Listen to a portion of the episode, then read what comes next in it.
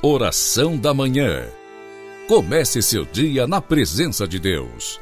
Oração da Manhã. Com Dom Adair José Guimarães, Bispo da Diocese de Formosa, Goiás.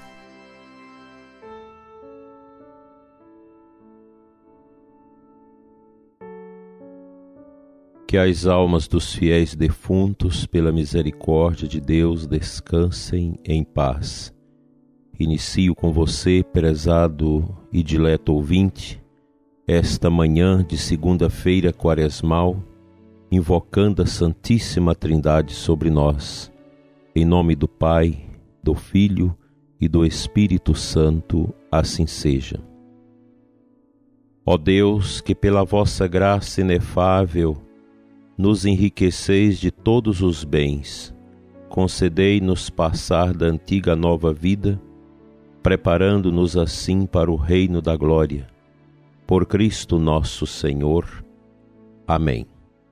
Dando sequência às nossas meditações quaresmais, sob a guisa dos textos de Santo Afonso Maria de Ligório, nesta segunda-feira o santo nos propõe o seguinte tema: Conselho dos Judeus e traição de Judas. Santo Afonso começa sua orientação partindo do versículo 50 do capítulo 11 de João. Convém que morra um homem pelo povo e não pereça toda a nação. Tendo os iníquos pontífices decretado a morte de Jesus Cristo, tiveram grande satisfação ao ver que Judas, um dos discípulos, se oferecia a traí-lo e entregar-lhe nas mãos. O Senhor conhece perfeitamente a felônia de Judas e, todavia, não deixa de tratá-lo como amigo na mesma forma que dantes. Olha-o com benevolência, não recusa a sua companhia e chega a prostrar-se-lhe aos pés para os lavar. Ó oh, inefável benignidade, que belo exemplo para nós, se o quisermos aproveitar. No mesmo tempo em que Jesus andava derramando graças e fazendo milagres para benefício de todos, reúnem-se os primeiros personagens da cidade de Jerusalém a fim de tramarem a morte do autor da vida. Refere São João que se ajuntaram os pontífices e os fariseus em conselho e diziam: Que fazemos nós? Este homem faz muitos milagres. Se o deixamos assim livre, todos crerão nele. Mas um deles, por nome Caifás, respondeu que lhes convinha que um homem morresse pelo povo e não perecesse a nação toda. E desde aquele dia, diz o mesmo São João, pensavam em como haviam de o fazer morrer. Ah, Judas, não temais, vosso redentor não fugirá, porquanto veio à terra exatamente para morrer e pela sua morte livrar-nos a vós e a todos os homens da morte eterna. Entretanto, Judas apresenta-se aos pontífices e diz: Que me quereis dar e eu vou-lo entregarei? Oh, que alegria deviam sentir os judeus pelo ódio que devotavam a Jesus Cristo, ao verem que um dos seus discípulos o queriam trair e entregar-lhe nas mãos. Consideremos nisso o júbilo que, por assim dizer, reina no inferno, quando uma alma, depois de servir a Jesus Cristo por muitos anos, vem atraí-lo por qualquer miserável bem ou vil satisfação. Mas, ó Judas, já que estás resolvido a vender o teu Deus, exige pelo menos o preço que ele vale. É um bem infinito, merecedor, portanto, de um preço infinito. Por que, pois, concluís o negócio por trinta dinheiros? E eles prometeram-lhe trinta dinheiros de prata. Minha alma Deixa, Judas, e fixa em ti mesma os teus pensamentos. Diz-me, por que preço vendes tu mesmo tantas vezes a graça divina ao demônio? Ah, meu Jesus, quantas vezes vos virei as costas e a vós preferi um capricho, um empenho, um prazer passageiro e vil? Sabia que pecando perdi a vossa amizade e voluntariamente a troquei por um nada. Tivesse morrido antes de fazer-vos tão grande ultraje. Ó oh, meu Jesus, arrependo-me de todo o coração e quisera morrer de dor. Contemplemos agora a benignidade de Jesus Cristo, que, sabedor do ajuste feito por Judas, contudo, vendo, não o repele de si, nem o olha com maus olhos. Admite-o em sua companhia e ainda à sua mesa. Repreende-o pela sua traição com o único intuito de chamá-lo à recepciência, e vendo-o obstinado, chega a prostrar-se diante dele e a lavar-lhes os pés para desta arte o enternecer. Ah, meu Jesus, é assim também que fizestes comigo. Eu vos desprezei e traí, e não me repelis. Não deixais de olhar-me com amor, e me admitis à vossa mesa da santa comunhão.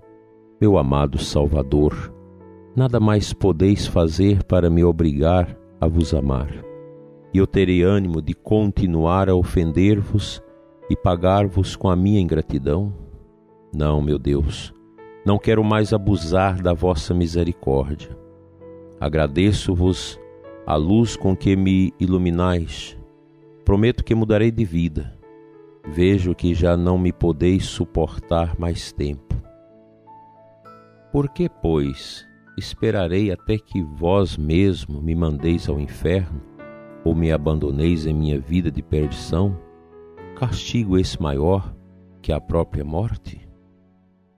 Assim, meu dileto ouvinte, Santo Afonso põe à nossa frente a imagem espectrosa de Judas, para nos ajudar a buscar dentro de nós, através de um exame de consciência profundo, onde estão essas nossas traições que sempre fazemos ao projeto de Deus, ao chamado que Deus faz em nossa vida.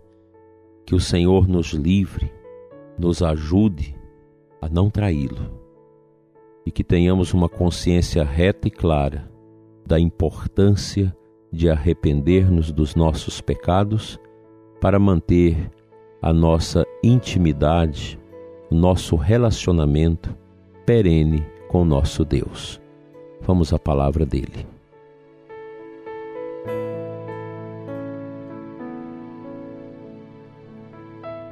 O Evangelho desta segunda-feira, João 8, 12, 20. Naquele tempo disse Jesus aos fariseus: Eu sou a luz do mundo. Quem me segue não andará nas trevas, mas terá a luz da vida.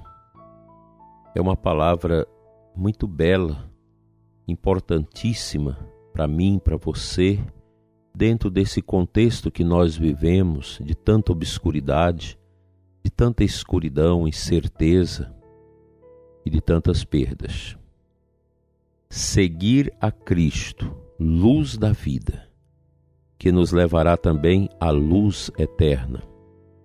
Segunda-feira, dia de rezarmos pelos mortos, queremos pedir a Deus que conceda a luz eterna aos nossos parentes, amigos, pessoas diversas, novas e idosas, de diversos matizes de idades, que nos últimos tempos têm sido vítimas da peste.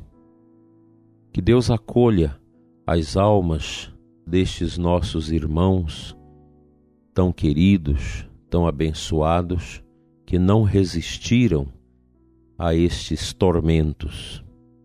Que esta luz que Jesus é para nós seja a luz da eterna glória para todos os falecidos.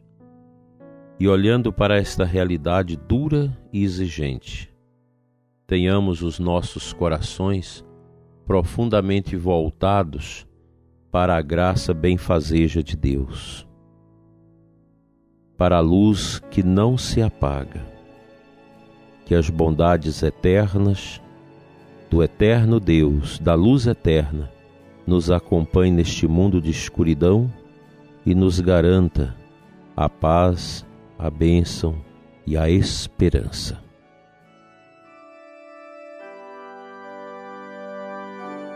Pai Santo, eterno Deus, que nos destes Jesus como luz que ilumina nossos passos. Abençoa o ouvinte deste programa, especialmente aquela pessoa que não está bem, que luta consigo mesma para vencer a depressão, o medo, a angústia, a tristeza, a dor, desolação, desemprego, sofrimentos dificuldades familiares, dificuldades econômicas. Senhor, somente a tua luz, luz divina, que veio a este mundo em Cristo, é capaz de clarear a nossa consciência e o profundo de nós mesmos. Toca, Senhor, nossos corações nesta manhã, do teu povo, dos teus sacerdotes, dos religiosos e religiosas, das pessoas de boa vontade, para que nós possamos, na coragem da fé, erguer-nos como um grande exército de intercessão, de clamor, de caridade, de amor, de esperança. Dai, Senhor, a nós a esperança, a confiança, a fortaleza. O cristão, Senhor, nunca pode desistir não deixe que muitas pessoas desistam da sua fé por causa do sofrimento. Fica conosco, Senhor, e nos ilumine sempre. Amém.